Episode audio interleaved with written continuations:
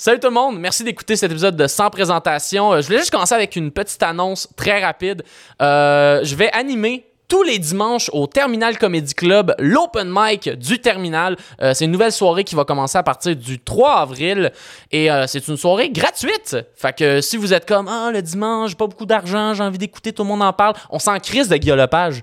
Va voir de l'humour gratuitement dans un des plus beaux comédie clubs de Montréal avec en plus moi à l'animation et Cyril Lalinec et Pascal Marino à la chronique, deux humoristes que j'adore beaucoup.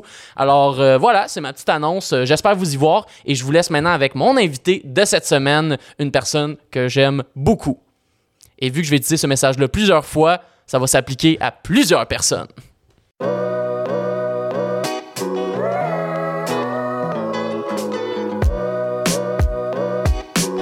Kim First, merci beaucoup d'avoir accepté mon invitation. Ben, c'était un plaisir. C'est vraiment cool. Je voulais euh, commencer le podcast parce que là, on va sûrement parler beaucoup de politique, on va parler beaucoup de, de sujets sérieux. C'est toi le boss, là. Mais avant, je voulais qu'on parte sur un sujet, un, un ennemi commun qu'on a dans la vie, qui est juste ici, présentement, à côté de nous. Oh!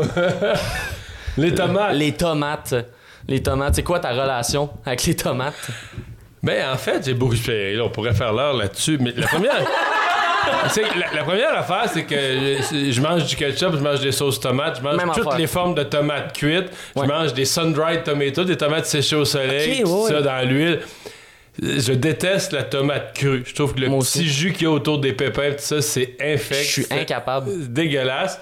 Et c'est un goût vraiment infect, c'est-à-dire que quand je vais, au, mettons, au- dans un resto, un petit comptoir, je demande un sandwich au jambon, pas de tomate, et qu'ils enlèvent la tomate. Ils Ouais. pensent pas, ils pensent pas, ils foutent la tomate. Puis que là, il reste le jus. Ils se disent, le monsieur, il voulait pas de tomate, il laisse le jus, là, tu repars, ton sandwich, il a l'air correct, il n'y a pas de tomate, tu mords dedans, là. Puis encore, Sacrilège! encore un souvenir de dégueulasse. Là, t'as encore les petits pépins là-dedans. Ah, non, non, non. Mais ça, c'est dit. Là où, bon, ok, j'aime pas les tomates, euh, l'autre aime pas le persil, tout- on a le droit de tout pas aimer quelque chose. Exact. Le problème, c'est que, maintenant que t'aimes pas les betteraves, ben là, j'ai dit, t'es pas en danger, tu commandes un sandwich n'importe où, t'es pas en danger que quelqu'un ait foutu des tranches de betterave dedans contre ton gré. Tu sais, je sais pas, moi, t'aimes pas les panais, mais il y a aucun danger que tu colles un sandwich puis que tu te ramasses avec une tranche de panais, une Voilà. slice de palais. Alors que les tomates, c'est une menace partout, là. Tu tournes ta, c'est vrai. tu tournes ta tête, t'es distrait un peu, tu le dis pas. Puis il y en a une dans ton euh, burger, dans ton sandwich, puis t'es comme fuck, j'avais pas. C'est le meilleur résumé. C'est vraiment le meilleur résumé. Moi, le pain, pendant un moment, c'était encore plus intense parce que t'as dit, mettons, sun-dried, la sauce, ça. Moi, pendant un moment, dans la sauce tomate, il y avait des morceaux, là. Mettons des chunks Ah, encore aussi. trop solides. Mais ça, moi, c'est toi, ça, s'est- ça s'est passé à la de À 18 ans, devenu majeur, j'ai commencé à manger les morceaux. Tomates entières, par exemple, des de ragoût, des gros, là, ça, c'est trop. Là. Ouais, Ça, ben- c'est jouer avec le feu. Mais, j'ai pas. euh, je trouve que la tomate, quand elle est cuite, le goût devient correct. C'est vraiment la tomate crue. Oui, Mais bon, vraiment. voilà, c'est dit. Voilà, c'est on part là-dessus. Non, puis je veux dire, euh, c'est, c'est- ça prendrait un militantisme pour vrai pour dire, mais là, arrêtez. Je veux dire, on veut pas empêcher les tomates d'être vendues à l'épicerie. Ben on, veut, on veut empêcher que des vandales, sans permission, foutent des tomates Dans nos affaires. Dans nos affaires. Mais pire encore, des fois, c'est même pas écrit sur le menu. Ils vont mettre, mettons, ils vont te mettre un burger. Ouais. Puis ils vont dire euh, champignons, avocat, des, des ingrédients intéressants. Quatre ingrédients intéressants, ça, ça a l'air bon. Ouais. Là, tu le commandes? Ah, mais là, ta fille, elle dit, mais la tomate, c'est comme si. Ouais, mais ça, il a dans C'est inclus. C'est inclus, il y en a dans tout. Là, c'est laitue tomate, c'est dans tout. Non! Non! Non! ben non, ça devrait pas. Oh, wow. Voilà. Ah, c'est incroyable. Mais, faut finir. Le sujet, faut le finir sur une note positive. C'est vrai. C'est moins pire qu'avant. Comme, euh, mettons, l'humanité, c'est un peu raffiné. Mettons, là, maintenant, dans un restaurant de burgers, t'as de plus en plus des burgers avec toutes sortes d'affaires dedans, Ben oui. des légumes, puis des oignons, puis tout ça. Ben, ils l'écrivent plus. Parce qu'il fut une époque, là, quand j'étais j'avais votre âge, je pense que c'était de même, mais c'était comme, ben, un burger, ça a des tomates. Ouais, t'assumes, c'est genre, vas-y. va en avoir, pis ça, pis c'était déjà- C'est plus écrit maintenant. Dans les ça. menus là, d'un restaurant qui a de l'allure, ils vont te mettre. A des tomates, ils vont le mettre. Ben, je pense qu'on est Tomates. rendu pas mal obligé là, avec toutes les restrictions alimentaires Ouais, de certaines allergies, personnes, les allergies. Moi, je me rappelle, en ce moment, je travaille dans une pizzeria. Puis euh, il y a une madame qui nous avait écrit pour euh, savoir, parce que nous, on a, mettons, de la pâte sans gluten pour les gens qui euh, sont allergiques. Puis là, à un moment donné, elle m'a demandé est-ce que votre pepperoni est sans gluten? Puis moi, au début, j'étais comme ben voyons, c'est comme pepperoni, ça n'a pas de gluten là-dedans. Ah, il peut en avoir. là. il y en a. J'ai regardé après dans le sac, puis j'ai fait Ah, Chris, non, ok, elle a raison, là. Elle a raison, il peut en avoir partout. Mais ça, Voilà. c'est. Donc, les tomates, maintenant, ils font plus d'attention. Oui. Ça a amélioré notre vie. Exactement, vraiment. Mais euh, encore une fois, grand merci parce que tu as une grosse carrière euh, en politique. Tu as commencé, en gros, dans mes recherches, tu avais commencé à la commission jeunesse Du Parti libéral. Parti libéral euh, du Québec. C'est quoi, euh, moi qui connais pas tant ça, c'est quoi exactement la commission jeunesse? Ben, il faut se reporter. Ça peut faire drôle aujourd'hui, mais Mhm. parce que le Parti libéral est comme euh, est plus tellement haut d'un sondage depuis quelques années? Ouais. Mais on se reporte à une époque où le Parti... Il y a deux partis, le Parti libéral et le Parti québécois. Le Parti libéral est au pouvoir. C'est vraiment... un- c'est un gros parti. C'est Ouais, un ben grand oui. parti qui a 50% du vote. Essentiellement, moi, quand je suis embarqué en politique, le Parti libéral était à 50 puis le PQ à 45. là. C'était ça le vote. ouais, ben oui. C'est un autre monde là, par rapport à ce qu'on a aujourd'hui. Et euh, le Parti libéral avait connu des années sombres. À l'arrivée de René Lévesque, le PQ avait été très, très populaire, très populaire auprès des jeunes. Puis le Parti libéral avait voulu, je, je- je prends un peu de recul, tu vas comprendre pourquoi. Ouais, ouais. Le Parti libéral avait voulu vraiment montrer qu'il veut être aussi le Parti des jeunes. Donc moi, quand je suis embarqué, c'était dans cet élan-là. On avait formé la commission jeunesse avec vraiment, c'était dynamique. Et les règles du Parti libéral accordaient un tiers des votes aux jeunes dans toutes les instances, les congrès et tout ça. Il avait vraiment donné un coup pour dire, nous, pour attirer les jeunes, il faut qu'on soit un parti qui est pro-jeune Voilà. au max. Faut qu'on leur donne du pouvoir, faut qu'on leur donne ça. une voix.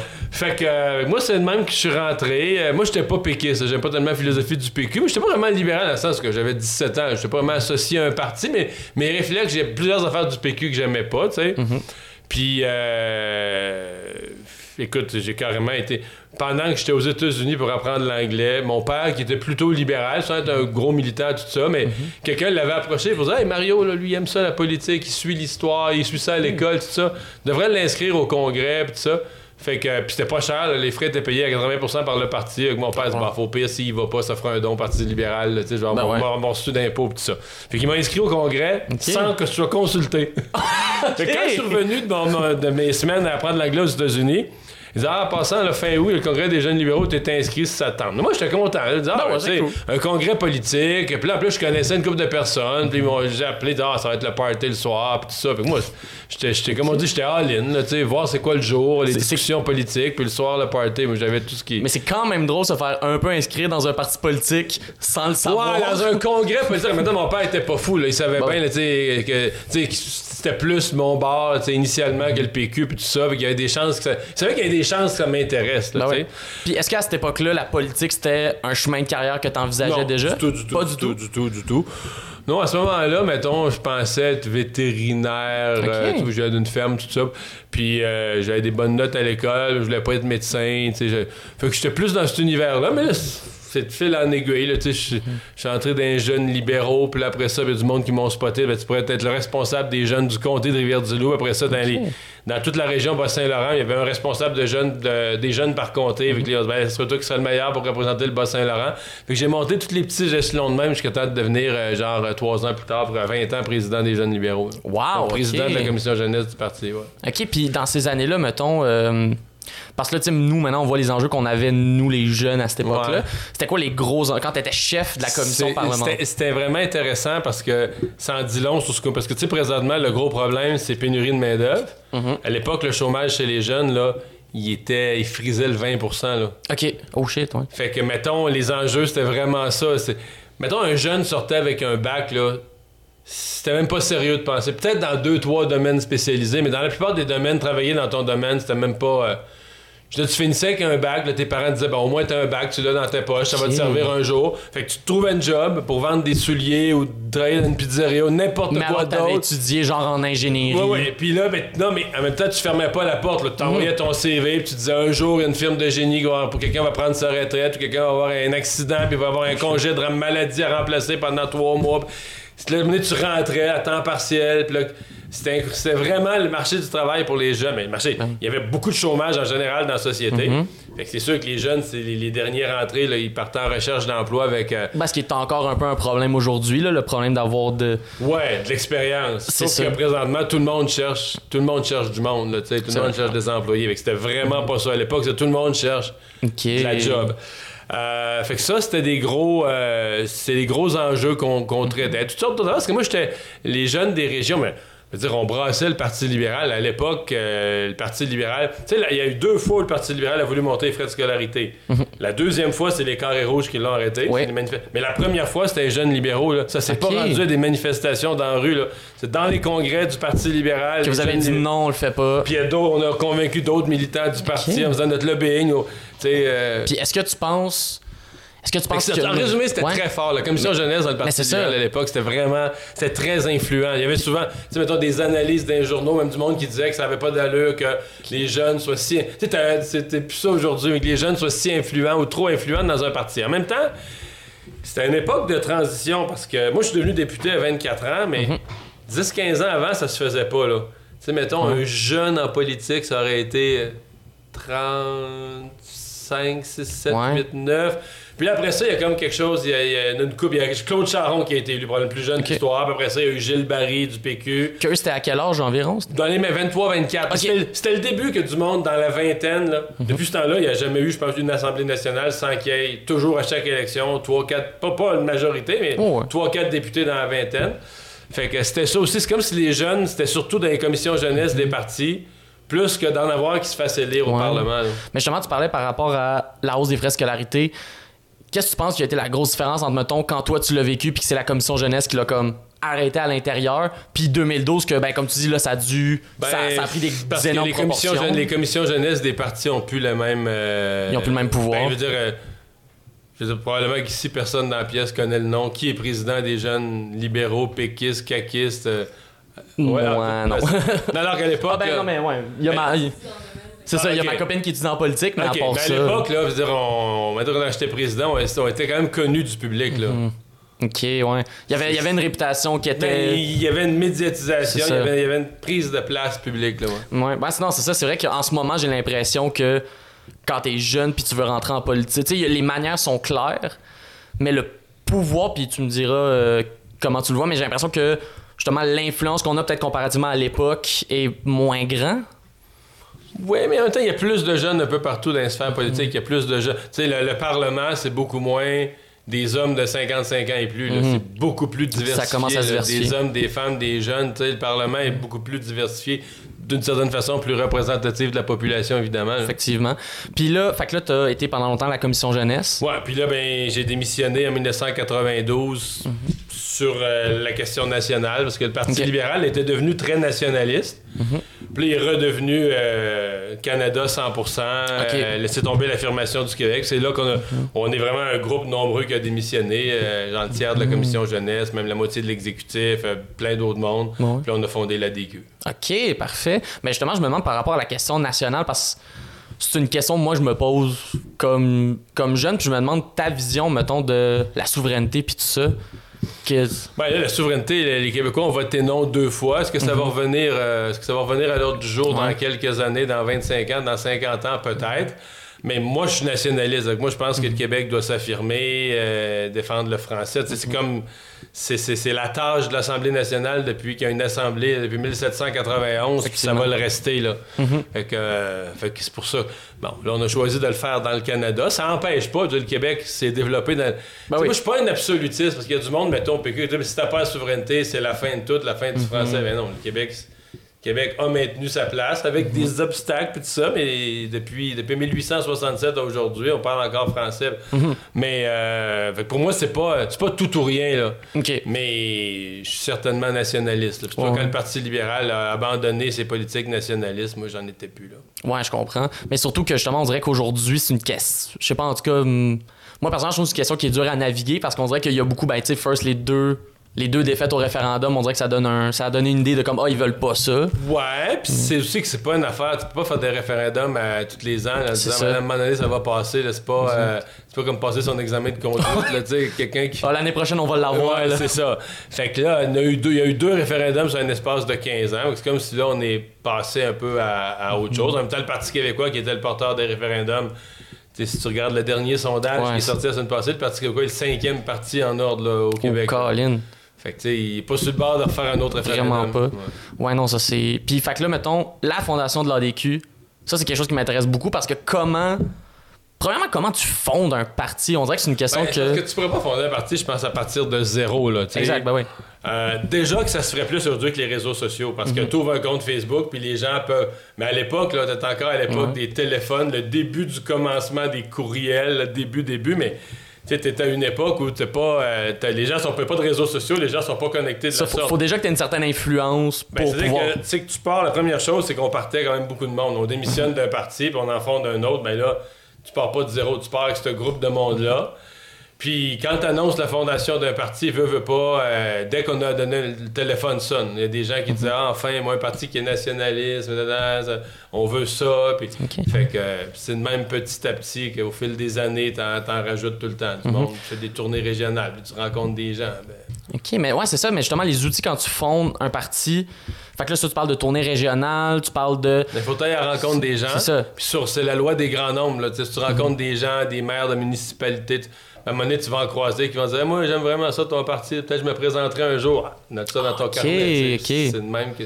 Fait qu'en gros, ça fait comme une grosse job de relations publiques pour faire OK, est-ce qu'on a notre Mais c'est le équipe? principe de la boule de neige. Là, tu sais. Ouais. Tu roules, tu roules, tu roules, puis à un moment donné, il en colle un peu. tu grossis la, tu grossis la, la, la boule. Puis à cette époque-là, mettons.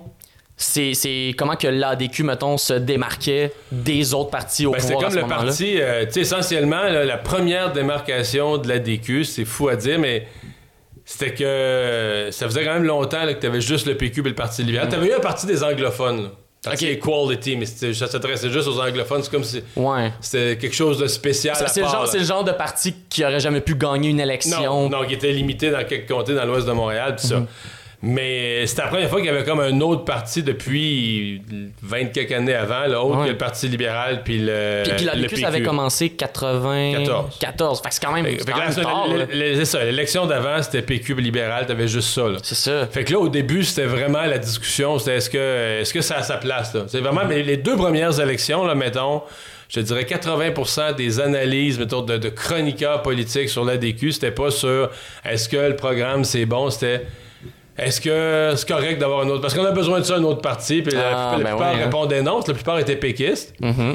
Puis. euh, Puis ceux qui étaient pas péquistes étaient libérales. Ouais, c'est ça. Fait que c'était plus. Le, le- le gros débat, c'était on a-tu besoin de ça, un autre parti Euh, Non, pas vraiment. OK, ouais. Là, à un moment donné, c'est quand on a atteint un certain stade, qu'au niveau Mhm. des idées politiques, on a pu brasser la cage un peu, puis tout ça, Ah ouais. oups, là, ça. Mais ça, pour le reste, c'est une bonne affaire, là, parce que moi, je me. Moi, une des affaires qui, que je suis content d'être au Canada puis au Québec, au lieu des États-Unis, c'est justement le principe que nous, on n'est pas à deux partis, puis c'est juste ça. t'as- Soit t'as le choix entre lui que t'aimes pas ou lui que t'aimes pas, mais un peu moins. Ouais, genre. Ce qui est le Ouais. fun, tu sais, d'avoir un- du choix, d'avoir de la sélection, Ouais, de te dire, Hey, même si au pire, ce parti-là va peut-être pas gagner parce qu'il est pas populaire, Je peux voter pour lui. au moins je peux voter pour lui, donner mon support, puis vraiment représenter mes valeurs à moi. Là. Fait que c'est quand même le fun que l'ADQ a un peu lancé ce. C'est sûr qu'on a débloqué quelque chose. Au fédéral, tu avais déjà le NPD, de- Mhm. mais au Québec, là, on avait été. Écoute, tu avais eu l'Union nationale qui était, qui, qui- qui était morte, là, mettons, 20 ans avant. là. Ok, ok. Puis euh, là, c'est ça, quand l'ADQ finalement est rentré comme un parti, vous avez été en fait, vous avez été l'opposition officielle? En 2007. en 2007. C'est comment, encore puis là, je pose des questions très générales parce que c'est pas un. C'est comment le rôle de l'opposition officielle, c'est comment de. Ben, c'est que là, tu as la première responsabilité de la surveillance du gouvernement là, sur C'est tout ça. ce qu'il fait. là. Donc, euh, parce que, tu sais, les gens appellent ça des, des questions. Tu sais, mettons la période des questions, mais tu sais, un- une question, c'est- que tu as un concept dans le sens que la question, c'est l'outil pour surveiller un dossier, tu forces le gouvernement à répondre. Donc, le gouvernement, il ré- tu sais, des fois, les gens disent Ah, ils répondent pas aux questions. C'est vrai qu'ils répondent pas aux questions, mais je veux dire, il reste que le sujet a été mis sur la table. Le ministre, quand il rentre dans son bureau, ben, si pendant une semaine, la période des questions, à tous les jours, il y a eu trois questions là-dessus, de, de, de deux jamais. d'opposition différents, non, mais il sait qu'il répond pas. Là. Il répond pas parce que le Christy de dossier, il est pas réglé dans son bureau. Mais je- si personne n'y en parlait, mettons qu'il n'y avait aucune question là-dessus, ben peut-être qu'il s'occuperait d'autres choses, mais là, il se disait, là, ce, ce problème-là, des listes d'attente dans tel type de service, là, c'est vraiment en train de devenir une crise. Tu comprends? C'est d'un jour Ouais. tous les matins, l'opposition pose des questions. C'est, c'est toujours ça. C'est d'aller poker un peu la bête sur noire. quoi, sur quoi tu mets la loupe, sur quoi, Mhm. pour t'assurer que le gouvernement. Dans le fond, c'est le but du système, c'est que la population euh, les meilleurs résultats politiques possibles. Sais, Mhm. Exact. que le gouvernement, on y presse le citron, puis que. Ok, puis est-ce qu'à cette époque-là, euh, vous avez été l'opposition pour quel parti? C'était pour La DQ. l'ADQ Ah non, mais euh, au mais, euh, le C'était- Jean Charest. C'était Jean Charest. Et est-ce qu'à cette époque-là, il était minoritaire ou majoritaire? En fait, quand on était l'opposition officielle, il était minoritaire pendant deux ans. Fait que là, j'imagine que c'était beaucoup plus facile pour vous d'aller justement Euh, mettre vos opinions ou oui d'aller et mettre. non. euh, en fait, euh, des fois, il faisait des deals. Souvent, il a fait des deals avec le PQ. Là. Ah, ok, ouais, nous, au ouais. Il faisait des deals avec le PQ parce que à cette époque-là, il faut quand même dire que, à part que sur la question de la souveraineté, Mhm. d'ailleurs, c'était un de nos arguments, à part que sur la question de la souveraineté, le PQ et le Parti libéral avaient quand même des ressemblances. Là. Ouais. C'était devenu des partis du système, habitués à marcher avec les mêmes fonctionnaires. Dans... Ben, c'est le fameux stéréotype que genre, Ouais. tu votes libéral, ah, on va changer pour le PQ, ah, on n'aime pas le PQ, ah, on va voter C'est un libéral. peu ça. là. Ça devient la même affaire, là. Puis, euh, puis je me demande aussi juste le day-to-day d'un chef de parti, de quelqu'un qui, qui est aussi haut dans l'échelle politique. C'est quoi exactement? C'est quoi le, le quotidien de Ben, quelqu'un qui travaille? vraiment, c'est vraiment pas de vie, là, tu sais. C'est Ah ouais. vraiment... Ah ouais, écoute... euh, moi, d'abord, je suis pas un lève-tôt, là, que c'est la seule affaire que j'essayais de préserver, c'est de dire, là, le matin, là, arrivez-moi pas avec des, des déjeuners de travail à 6h30, 7h du matin. Moi, je me dérange pas de me coucher tard. Ça me dérange... Le meeting qui finit 11h le soir, ça me dérange zéro. Puis, tu sais, mais le matin, là, c'est... Faites-moi pas ça. Je puis maintenant, je me lève à 5h20 pour mon travail. Fait que pour dire, Oh, là, la, vie nous rattrape. Ils t'ont eu finalement. Ils m'ont eu finalement, mais à l'époque, c'est ça. Mais sinon, ça arrête jamais, là, je veux dire. Ah euh, ouais. Ben, d'abord, toujours quelqu'un qui court. La première règle, c'est toujours quelqu'un qui court après toi. Toujours quelqu'un qui a besoin, là, tu sais, ah, je sais pas ce que le chef pense de ça. là, Une question à y poser, ah, ça prend d'attendre une autorisation, faudrait qu'il lise tel document. Mm. Il y a toujours quelqu'un, ben, je pense que c'est le même quand t'es que tes boss, n'importe où, toujours quelqu'un qui attend après toi pour Ouais, une ça. réponse, pour une. Puis là, surtout dans un parti où, tu sais, c'est pas genre diriger une entreprise où t'as une équipe qui fait de quoi, c'est genre 40 équipes qui Oui, gèrent des dossiers différents. parlementaire. Ouais. Moi, mettons, moi, j'avais plusieurs équipes. J'ai mon équipe de comté, mais je suis aussi député d'un comté. J'ai mon équipe parlementaire. Puis après ça, j'ai l'équipe du parti, qui est à c'est Montréal, qui gère le parti. Puis dans les équipes du parti, t'as l'équipe des bénévoles. Mhm. C'est comme le, le- le- le- CA du parti, c'est des bénévoles, des militants. Ouais. Mais t'as aussi l'équipe du parti dans le sens des permanents. Une direct- un bureau du parti avec un directeur général des employés. Fait que tu sais, à chaque place, il y a des- il y a d'autres boss, là. Ouais. Mais tu sais. Mais qui après, eux doivent, si un remonter- problème, se refaire à remonter, toi. ouais, c'est toujours ça. Ok, man. Plus le fait que, je veux dire, il reste que tu as du temps, euh, beaucoup d'entrevues, de conférences de presse, euh, quasiment à tous les jours, d'une manière ou d'une autre, tu vas t'adresser à la presse ou tu vas te donner une coupe d'entrevues. Euh, Plus le Parlement qui, en lui-même, mettons, je sais pas, le Parlement siège euh, 365 jours dans une année, si tu enlèves les fins de semaine, il reste 200, mettons, 200 quelques. Euh, le Parlement siège pas. Le Parlement doit siéger près 125, 140 jours par année, je pense Ok. Fait que ces journées-là, euh, t'es oublies. Là. Tu mets X dessus dans Ouais, calendrier, tu te lèves le matin, euh, tu déjeunes. Souvent, j'ai même déjeuner au Parlement. Je prenais quelque chose en m'en allant. Puis là, t'étais en meeting tout de suite, tout de suite en arrivant. Puis est-ce qu'à cette époque-là, euh, t'habitais proche du Parlement? T'étais dans. Moi, j'habitais à Grand Bout, j'habitais à trois places. C'est-à-dire que j'avais un condo, que j'avais ma, ma maison était dans mon condo dans le bas du fleuve, avec les enfants et tout ça. Ouais. Mais j'avais un condo à Québec, pas très loin du Parlement, un Mhm. petit euh, deux et demi là. Ok. Puis à Montréal, j'alternais. Quand je restais à l'hôtel, parce qu'il fallait que je vienne à Montréal presque toutes les semaines. Quand je restais à l'hôtel à Montréal, je m'écœurais de l'hôtel. Puis je me disais, ah, c'est tannant l'hôtel. Tu sais, parce qu'à chaque fois, il faut que tu repartes avec tout. Là. Ouais, tu peux le rien laisser. là, ça, tu repartes avec tes affaires, tu te fais une valise. Je, là, je me disais, je vais me prendre, euh, mettons, deux ans à l'hôtel, je vais me prendre un appart à Montréal. Là, je me prenais un appart, mettons, au bout d'un an ou deux, là, je me tannais de l'appart. Hey, le ménage n'est pas fait, n'importe quoi, ça coûte cher un appart, mettons, t'es un mois sans y aller, t'as payé. Ouais. Dis, ah, je vais rester à l'hôtel. Oh mon dieu. Je changeais d'idée. Ça, de gérer trois endroits différents. Ouais, c'est ça. Si, bon. Puis, fait que là, il y avait ça. Puis, mettons, les sessions parlementaires en tant que telles, encore une fois, c'est.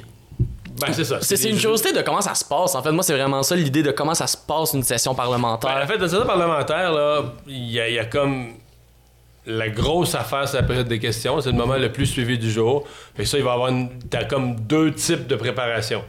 Le premier type de préparation, c'est de distribuer les questions. Parce que tous les députés, là, nous autres, mettons, on était 41 le caucus. Mais là, le porte-parole en matière d'agriculture, là, il a lu la terre de chez nous, puis les agriculteurs sont fâchés parce que les tomates se vendent mal. Ok. Puis, tu sais, fait que là, eux autres, ils arrivent avec leurs suggestions. Hey, moi, j'aimerais ça poser une question là-dessus. Oui, on rencontrait, mettons, une association ou un syndicat. Euh, là, moi, je leur ai promis qu'on allait poser une question là-dessus. Fait que là, tu reçois toutes les possibilités. Mettons, euh, dans la période des questions, tu as, le droit à 5 ou 6 questions là, par, par- ok. puis là, mettons, t'en aurais pour euh, 11. Fait que là, qu'est-ce que tu... Puis en fonction de l'actualité, en fonction de ce, que, ce qui intéresse l'opinion publique, en fonction de, des députés aussi, mais tu faut que tu leur en donnes. Tu peux pas leur dire non tout le temps au même. faut que tu leur en donnes chacun leur tour, une chance de parler à la période des questions. Fait que tu construis. Une fois que ça c'est fait, mais là, tu as la préparation, tu as décidé, OK, voici nos 5-6 questions, mais il faut que tu les prépares. Mhm. Fait que moi, que je prépare les miennes. Moi, j'aimais pas ça lire. Fait que j'aimais ça être prêt pour me lever en chambre et rien avoir à lire, là, être, euh, être détaché de mes notes. Puis souvent, on aidait aussi, mettons, moi, j'allais parce qu'il y a des députés qui étaient très à l'aise poser leurs questions, formuler leurs questions, que c'est un petit peu d'aide de rechercher. Il y a d'autres députés que c'était plus difficile. C'était moins naturel.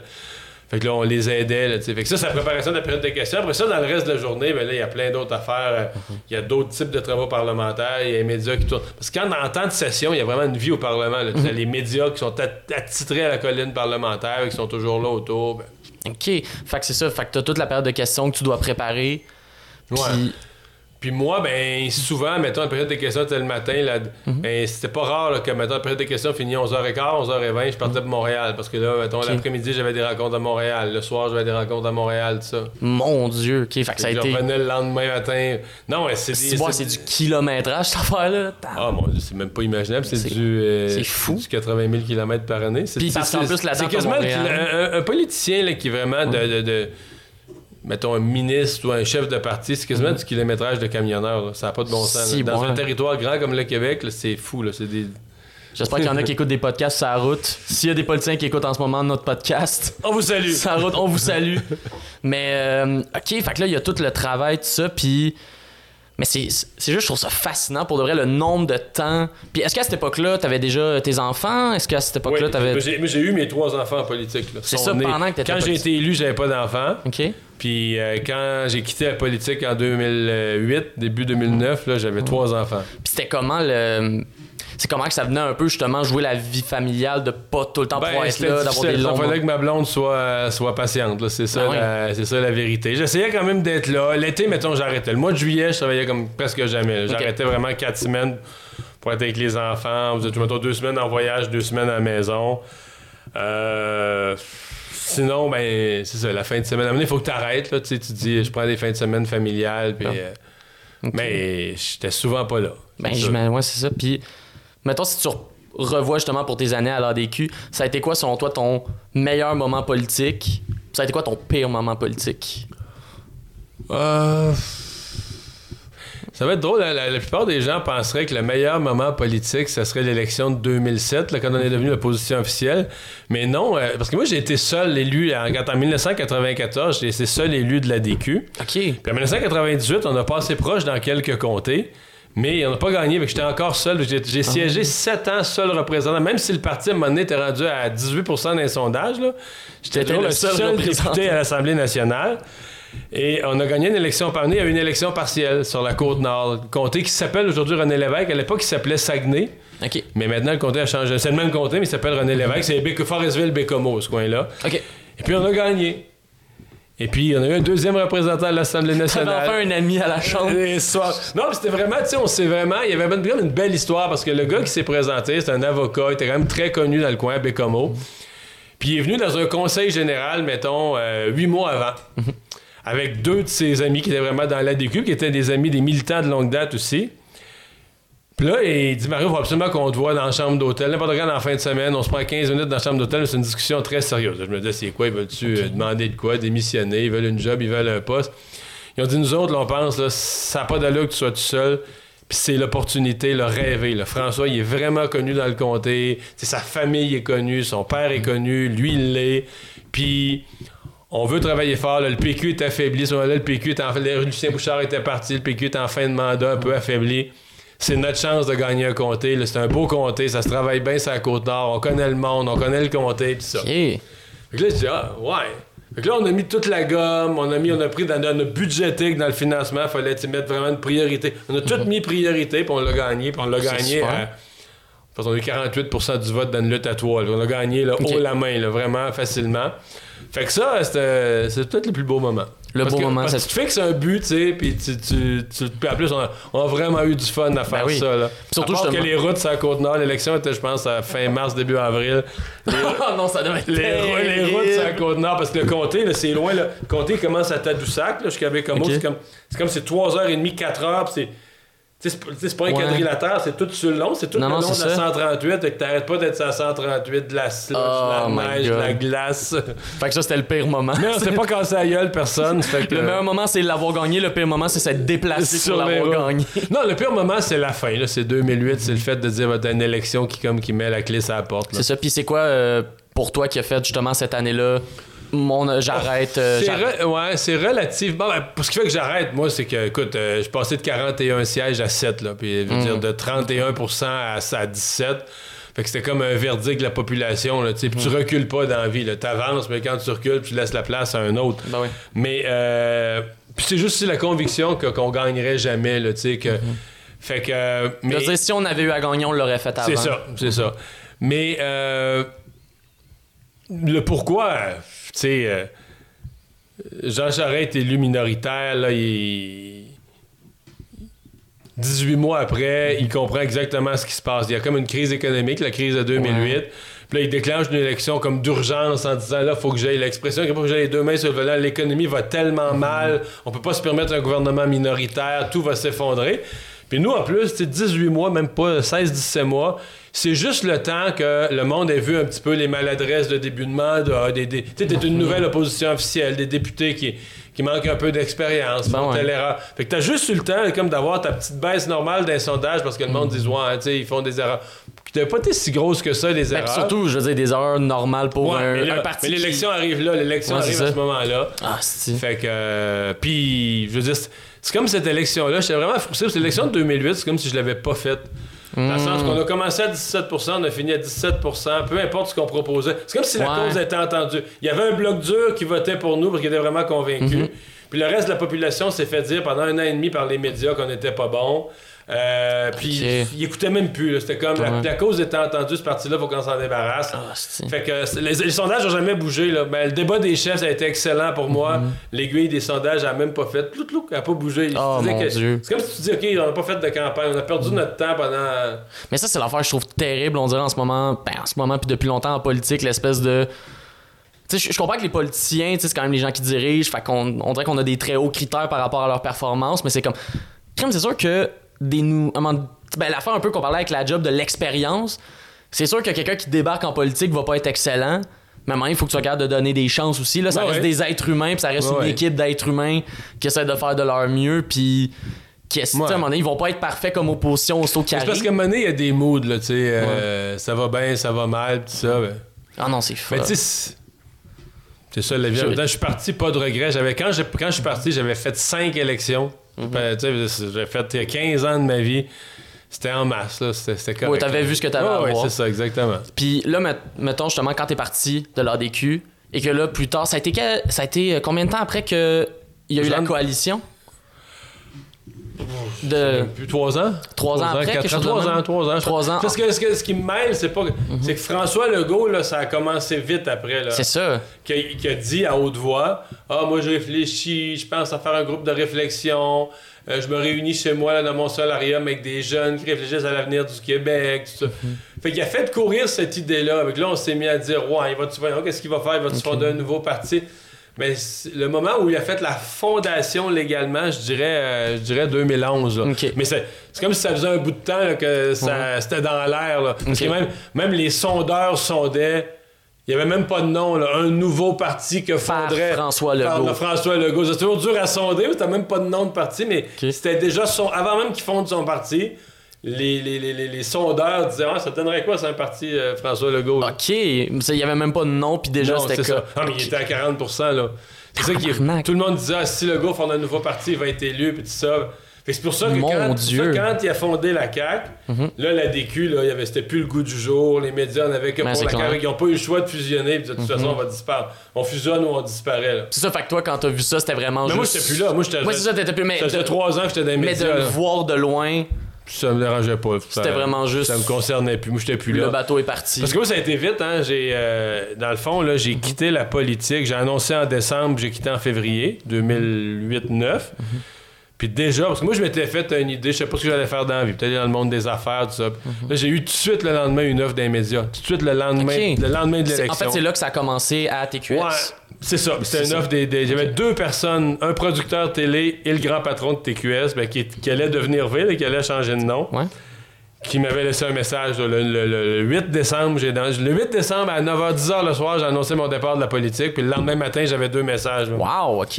Fait que là, euh, là, au début, je, m'intéressais pas. Puis là, ma blonde dit Ben, tu devrais pas lever le nez là-dessus. C'est c'est fait pour toi. Puis ça. Puis. Et euh, ben, finalement, en septembre d'après, j'étais en onde. OK. Fait quand même ça- rapide. La décision s'est C'était quand même vite. Ouais, là. ouais, c'était quand même rapide. Ça a été Ouais, rapide. ouais, Puis ouais. justement, ça a été comment de passer? Moi, il y a un affaire que je trouve quand même drôle que pendant des années, tu as été en politique. Fait que tu as eu à gérer les opinions de chroniqueurs d'opinions politiques. Ça a été comment de passer du siège de la personne qui se fait critiquer, juger, encenser des fois par eux, et ensuite de passer du siège de là, c'est toi qui fais Ben- les chroniques et qui parle de la politique actuelle? Il y a un temps, là, il y a un temps d'adaptation parce qu'au début, on dirait que tu te sens pas. Ben, c'est un peu, tu sais, la. la... il appelle ça la- le, le- le- le- le syndrome de l'imposteur. T'as l'impression que t'es comme débarqué dans un monde qui est pas le tien, puis tu te demandes quasiment, j'ai, quasiment j'ai-tu le droit d'être là? là? puis euh, puis l'autre affaire, c'est que t'es tellement. C'est qu'en politique, t'es tellement habitué à faire attention à ce que tu dis, euh, pas une phrase de trop que. Ben là, au début, là, tes choses sont bien trop. euh, c'est bien trop straight, c'est bien trop, euh, ben trop carré. Là.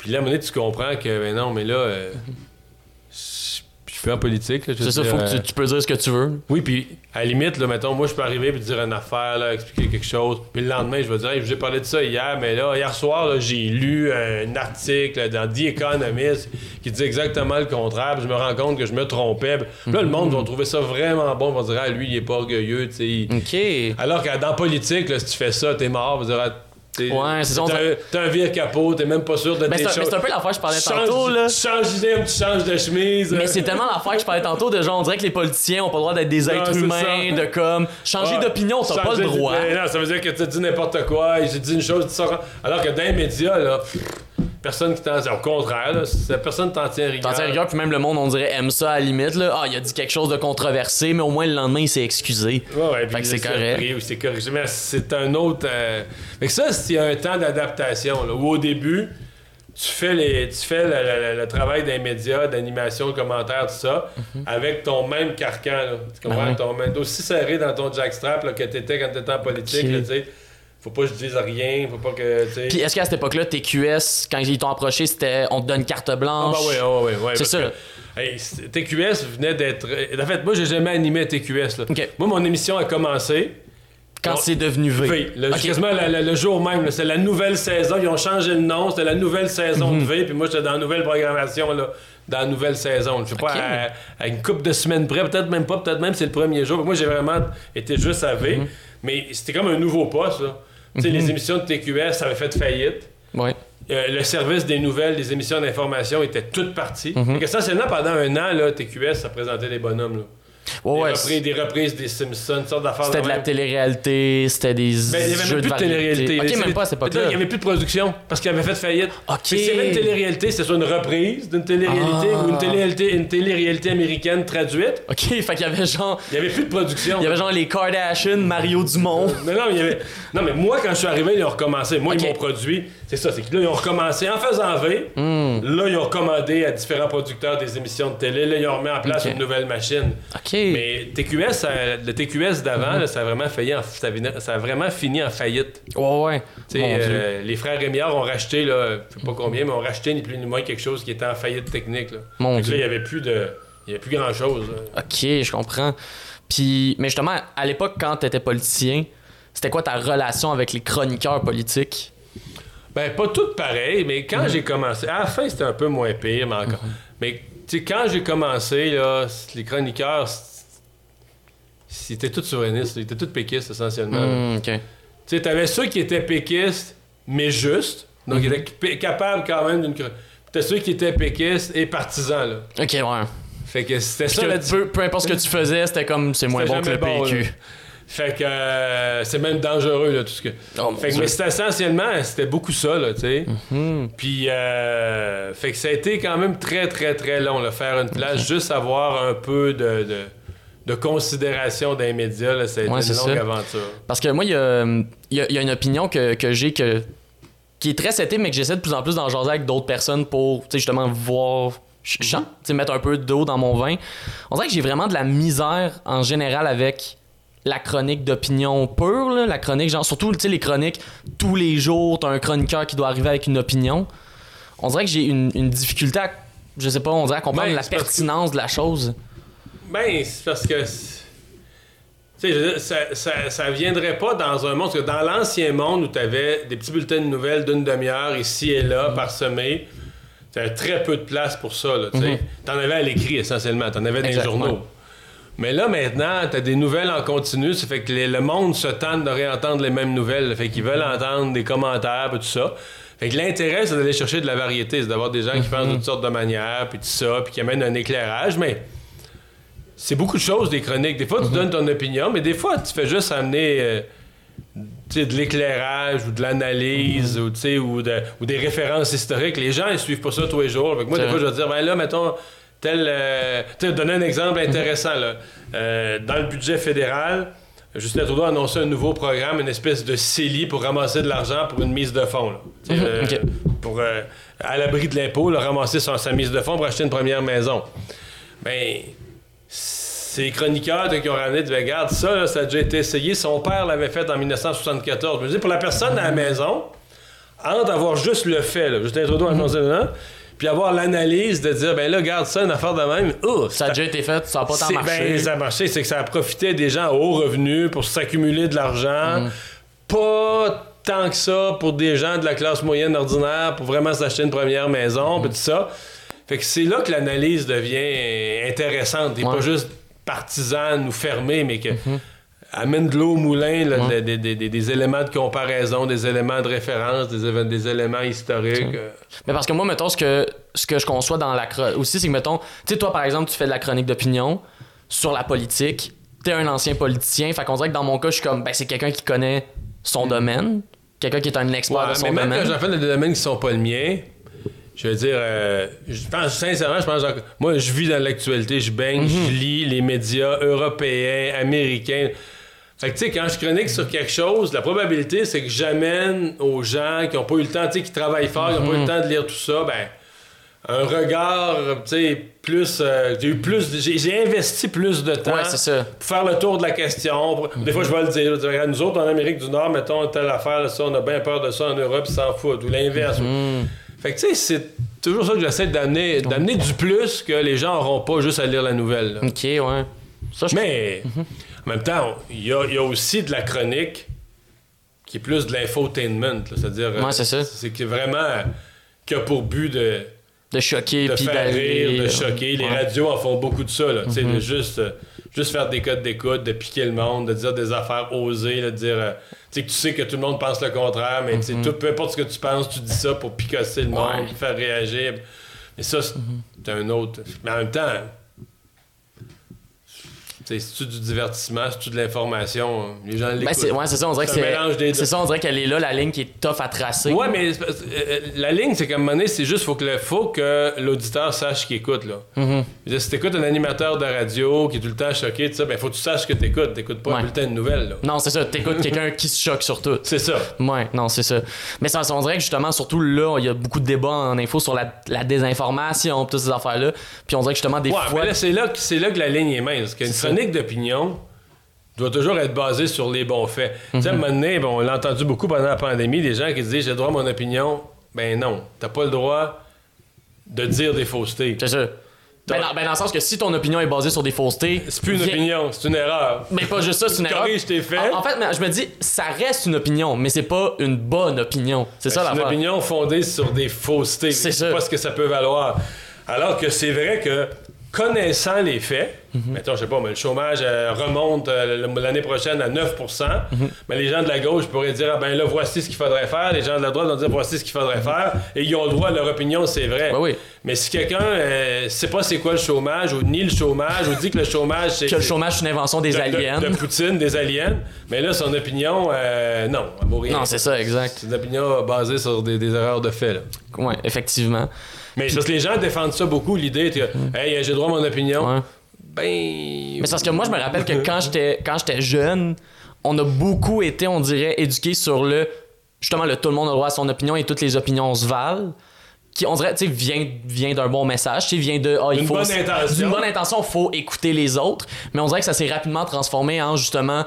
Ah, mon opinion vaut n'importe laquelle, alors qu'au final, c'est comme, ben non, genre, je- Parce que si tu te bases tout sur des fausses. C'est C'est ça. à partir du moment où tu as une partie de la population qui n'écoute que des fausses nouvelles, qui s'abreuve, qui se ferme de tous les canaux d'information, Plutôt d'écouter une diversité d'informations puis de dire Ah, mettons, Radio-Canada sont biaisés un peu de même, à TVA, je trouve sont biaisés un peu de même, à CN.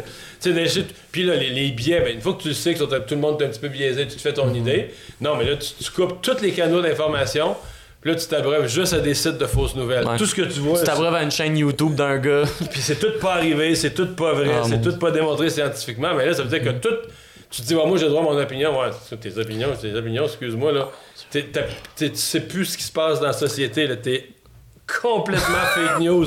C'est vraiment toute ta pensée est nourrie de Est-ce que fake pendant news. la pandémie, t'as eu à, à te, à te battre un peu sur Internet avec des complotistes? Ben, moi, je faisais pas de longs débats avec eux. Des fois, je m'amusais à corriger un fait, là, un fait solide. Mais non, parce qu'on avait des complotistes, c'était pas drôle. C'était les menaces tout le temps, puis euh, la police, elle, portez-vous plainte. C'était- ça. là. A pas été Oh, drôle, la pandémie, Dieu. là. Ouais, non, non, ça c'était terrible. là. Ben- Les politiciens, le nombre de plaintes aux menaces de mort, puis tout ça, là, ça a été vraiment. Ah, ouais. Ah ouais, il y en a eu, mais il y en a, puis il y a eu beaucoup de condamnations. Les gens écrivent ça sur, sur Facebook, font des menaces de mort au premier ministre, puis ils pensent que parce que c'est sur Facebook, c'est pas grave. Là.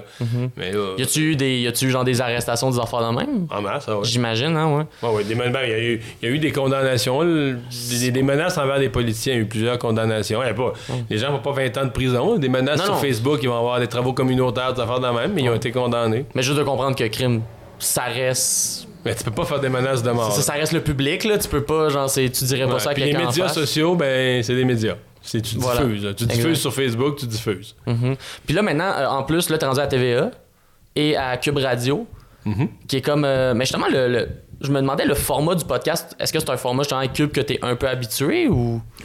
C'est pas C'est-à-dire que exactement la même moi, affaire? Il y a du monde à Cube qui font des podcasts. Moi, j'en ai jamais fait. Mais nos émissions, en fait, l'émission, on l'a fait en direct, là. Mhm.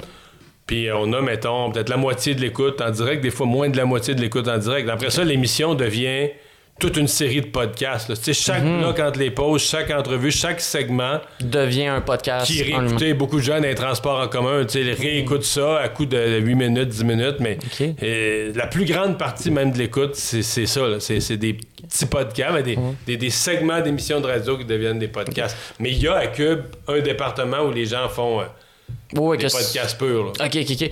Puis je me demande justement comment toi, qui as vu un peu l'évolution médiatique, comment tu vois justement ce transfert-là un peu au, au numérique, aux journaux qui sont de plus en plus en ligne, Ben, les podcasts, c'est parce que la première chose, c'est que t'as une génération qui est plus. euh, c'est comme toute une façon de penser, là, tu sais. Mm-hmm. La génération de mes parents, c'est comme, il y a un programme à la TV, il est à 7 h, faut être assis devant la TV à 7 h. Ouais. Là, t'as eu les enregistreurs, là, d'abord sur Mm-hmm. cassette dans cette numérique qui a fait que, ouais, je pourrais le réécouter. Mm-hmm. C'est donc, même si je suis pas disponible à cette heure-là, je l'ai pas manqué. Je pourrais trouver une façon de le réécouter. Mais là, on est passé à complètement, on est passé à. Hey, c'est qui qui a décidé que je vais écouter ça à 7 Ben ouais, heures? c'est ça. Je m'en fous. là. En vertu de quoi j'écouterais ça à Je vais 7 attendre que toute la série sorte, moi, toutes me les enregistrer. ou encore une quotidienne. Moi, j'aime ça, une télé-réalité. J'aime ça la regarder avant de me coucher. Fait que je vais pas me mettre devant la TV à 18h30 quand je suis en train de souper. Mm-hmm. Fait que, tu sais, il y a beaucoup ça, là, tu sais, l'idée que je vais consommer mes affaires. Avec là, tu sais, les balados, t'es exactement là-dedans. là. T'es exactement. 100%. Ben, en plus, le balado, c'est vraiment un nouveau produit parce que tu peux le dire vraiment transportable dans le sens de transport en commun. Des, des endroits où tu pourrais pas regarder un écran en auto. Mettons, quand je fais, je descends voir mes parents dans le bas du fleuve, c'est 4 heures de route. là. Souvent, vais écouter des balados. Ben oui.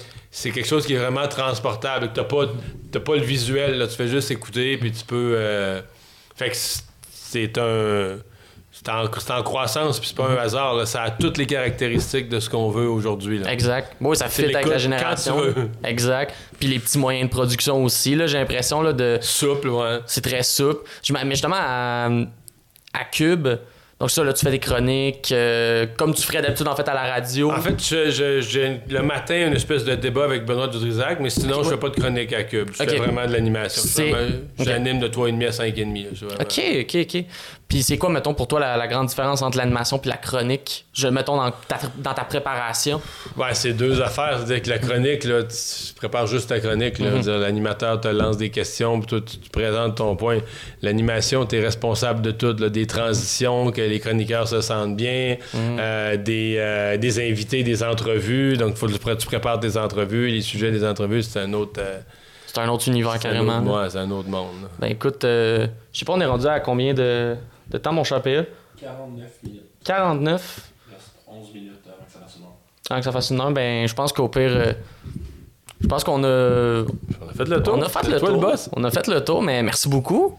plaisir. Mario Dumont, d'avoir accepté l'invitation. Maintenant, on- Salut. On, dit le nom au complet. Bonne chance avec votre balado. merci beaucoup. merci beaucoup, ça a été vraiment le fun. Euh, si jamais on veut suivre ce que tu fais, où est-ce que tu animes, tout ça? Ben, c'est assez, facile à trouver. euh, le, le- le journal, puis TVA, puis Cube Radio. euh, ouais, on peut. euh, Cube Radio en direct ou. euh, et même sur le câble. Ben oui, si vous avez encore le câble, si vous avez pouvez le le voir là-dessus. vous pouvez le voir sur cette vieille machine médiévale. Quel câble. Quel câble! ben, merci beaucoup, puis euh, À bientôt. c'est ça. Ouais. Je sais pas comment finir les podcasts. Faut, Ah non? euh, non, je sais pas comment. C'est meilleur que la fois que t'as dit Gucci pour vrai. C'est très meilleur, mais je sais pas comment. euh, j'ai- j'ai pas- Tu trouves une formule? Faut que je trouve. On peut essayer. Veux-tu me trouver euh, de quoi? Ben non, mais. C'est Edouard Carpentier, il dit si Dieu le veut. Si Dieu À le. la semaine prochaine, si Dieu le finissait la lutte comme ça. Ah, on, peut finir, on peut finir comme lui. À la semaine prochaine, si Dieu le veut. Voilà. À la semaine prochaine, si Dieu le veut. Il disait comme ça en plus. Ben, parfait! Yeah!